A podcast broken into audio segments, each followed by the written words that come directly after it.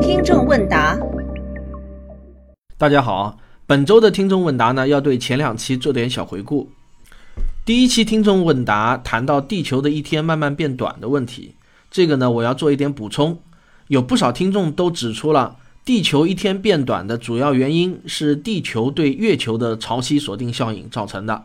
例如啊，老听众史蒂文斯坦就留言说，一天变长的主因还是月球，月球窃取了地球的角动量，或者说潮汐力使得月球远离地球。地月系统角动量守恒，地球角动量减少。他说的对啊，我稍微解释一下。每次涨潮的时候，潮水呢会与岩石摩擦，还有海水对海底的摩擦，动能呢就转换为热能，损失掉了。这些损失掉的动能，最终就使得月球远离地球。这就是他说的月球窃取了地球角动量的原因。从长远来看，终会有一天。地球的自转周期会和月球的公转周期也保持一致。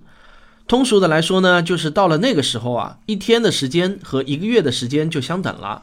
当然，因为地球和月球保持相对静止了，也就无所谓一个月了。反正想想还是挺有趣的。月球呢，到那个时候啊，会永远挂在天上某个固定的位置。不过这种状况不会持续很久。因为即便是到了那个时候，地球的公转周期和自转周期还不相等呢。太阳对地球的潮汐锁定效应就会占主导作用了。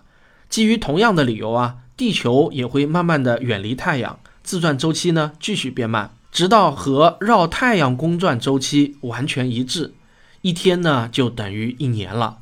那个时候啊，地球可就是冰火两重天的世界了。第二期的听众问答播出以后呢，引发了非常热烈的讨论，有很多听众都对我的回答做出了指正，在此呢表示感谢。我修正一下上期节目某些错误的说法。我上期说一个人背着书包转，书包没有自转，这个是错误的。实际上，书包也是绕着自转轴在旋转的，科氏力也是存在的。只是啊，因为目前的月球绕转周期，这个呢也叫恒星月。大约呢是地球自转周期，这个呢也叫恒星日的二十七倍，所以啊，这个跟人背着书包转，当然还是有显著不同的。另外啊，我上期还有一个地方说的也不太好，也要修正一下。如果一个人绕着你转，仅仅从视运动的角度来看，你看到的景象和他看到的景象是一样的，但是从物理效应上来说呢，却又是不一样的，因为我们还得考虑加速度的问题。加速度无法任意变更参考系。人造卫星绕着地球转，人造卫星有向心加速度，但是如果变更参考系，从视运动的角度上来说呢，地球可以看作是绕着人造卫星转，但是区别在于向心加速度还是人造卫星的，而不是地球的。我们在人造卫星中会失重，而在地球上不会失重。其实呢。在地面上和在几百甚至几千公里的高空，我们受到的地球引力啊，并没有太大的区别。让我们失重的真正原因是这个向心加速度。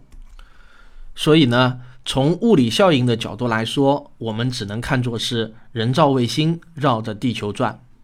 最后，我谈一下上期节目留下的两个思考题。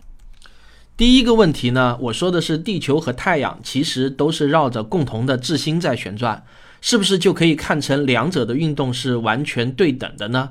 我这个“对等”这个词啊用的不太好，让很多人没听懂。其实呢，我的意思是啊，把参考系设为地球或者太阳，是不是完全等效的？答案是不等效，因为太阳和地球绕质心的公转线速度大不相同，因此啊，它们的向心加速度也就不同。第二个问题，一个天文学家非要把地球看成是静止不动的。能不能设计出精确的数学模型来预测天体的运动轨迹呢？我看啊，留言中回答这个问题的人不太多。实际上，这个问题啊，它等价于是否一根任意的连续曲线都能用有限多的函数表达的问题。注意啊，我说的是有限多个，什么意思呢？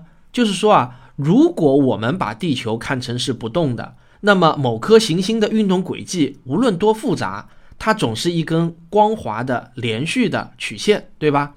那么我们只要搞出一个或者若干个数学方程式的组合来拟合这根曲线，不就搞定运动轨迹的预测了吗？我当时挖这个坑的时候啊，我脑子里面已经想到这个问题的数学实质了。我觉得啊，这个问题呢不不难，只要查查资料，应该就很容易找到确定的答案的嘛。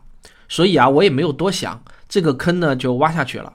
现在倒好啊，我发现这个问题啊，并没有我想的那么简单。我在网上搜索，又翻了我的所有的数学藏书，一下子呢，居然没有找到确定的答案。这下呢，就让我有点懵了，自己挖了个坑出不来了。希望我的听众中有数学方面的高手，或者有人愿意通过查资料来帮我解答这个问题。我实在是腾不出更多的时间和精力去查找答案了。接下去呢，是回答好几个听众在上期的正片节目中提出的问题，就是如果让电子不通过二号偏振器，而是直接通过三号偏振器，那么它通过的概率是百分之一百呢，还是百分之五十？在这里啊，我先给出明确的答案。而且这个答案，我在回答之前还特地又再次跟理论物理学家李淼老师核实了一下。这个答案呢，就是百分之一百。也就是说啊，如果我们只放一种类型的偏振器，那么这个电子通过了就会一直通过下去，直到被另外一种类型的偏振器测量后。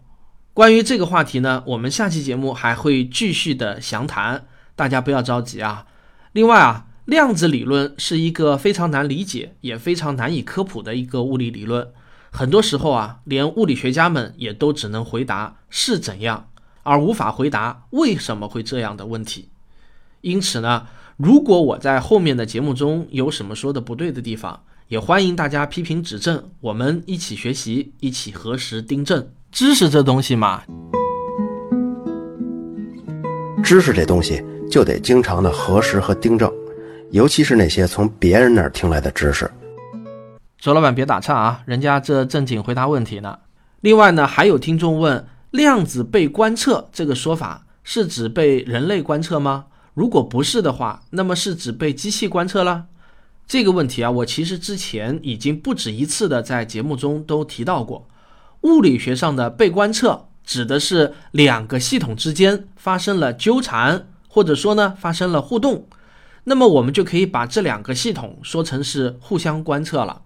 人的眼睛观测到某个东西，实质上呢是有一些光子与被观测的物体发生了互动，然后啊这些光子与我们的视网膜再次发生互动，这样呢就是我们的视网膜和光子和物体三个系统纠缠在了一起。所以严格上来说，我们看到一本书其实是。光子观测了书，而我们观测了光子。好，这个问题就回答到这里。最后呢，我们留一个讨论题。最近啊，有一条新闻挺出名的，说是浙江省所有五年级的小学生都要开始学中医课了，教材也已经全部都印出来了。总共呢有三十六个课时，基本上是每周一课，内容啊基本上涉及了中医的每一个方面。比如说中医基础、保健、运动、饮食、情绪、针灸和推拿的特色疗法等等。那么，我想听听大家对这件事情的看法。那么，本期听众问答就到这里，感谢大家的收听，我们下期再见。